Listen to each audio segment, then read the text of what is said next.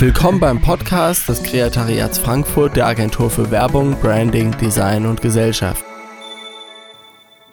Ja, herzlich willkommen zur Folge 3 des Kreatariat Podcasts. Äh, der Titel lautet Die Punks auf der Zeil, alles verunsicherte Narzissten. Man geht in Frankfurt über die Zeil und fühlt, wie die Konsumkultur des Kapitalismus einen einhüllt, bis man auf ein verstörendes Bild trifft. Mitten in einer der größten Fußgänger-Einkaufsstraßen Europas, also unterschreibe ich nur, weil ich nicht ohne zu recherchieren die größte schreiben will, und zum Recherchieren ist es nicht wichtig genug, sitzen ein paar Punker auf dem Boden, kurz vor der Konsti, im Epizentrum der Fußgängerzone.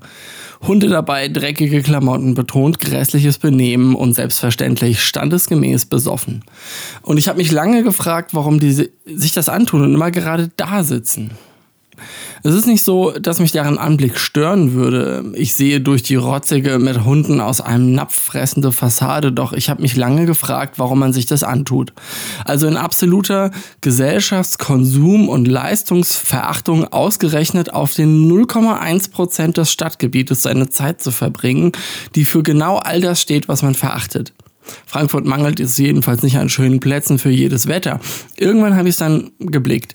Die Identität des Punk entsteht durch den Kontrast zum Gegenüber wie eine Zeile aus einem Rap-Song, äh, den ich sehr mag. Wenn man als Mitte 20-Jähriger in eine Kneipe geht, muss man sich nicht wundern, wenn man dann geil aussieht. Unterschiede machen Leute. Mit dem, was wir tragen, konstituieren wir unsere Identität über das Innere. Fürs Externe inszenieren wir uns so, wie wir wahrgenommen werden wollen. Wobei wir die Intersubjektivität dabei nicht im Griff haben, also die Unschärfe, mit der die Wahrnehmung unserer Umgebung und unserer Erwartungen selbiger auseinandergehen.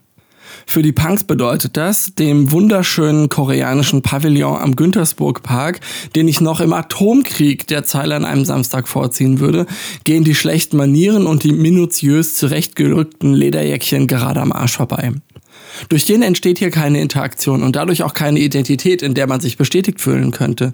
Denn die schönste Inszenierung von Punk ist letzten Endes sinnlos, wenn die Eltern sich nicht darüber aufregen und dem ganzen anstrengenden Identität erfüllenden einen Sinn geben. Für den Rest der Welt funktioniert es genauso. Letzten Endes sind wir alles kleine Narzissten, die wahrgenommen werden wollen. In dem, was wir sind und was wir sein wollen, wie wir sein wollen. Wir verschwenden viel Zeit auf unseren Real-Life-Avatar, der mit bestimmten Attributen ausstaffiert auf die Gesellschaft abgeschossen wird, um irgendeine Reaktion zu bekommen. Die Attribute können bestimmte Marken sein, mit denen wir uns behängen. Es kann die Zugehörigkeit zu einer Subkultur sein, wobei ich Polohemden tragende Jugendliche auch als Subkultur bezeichnen würde.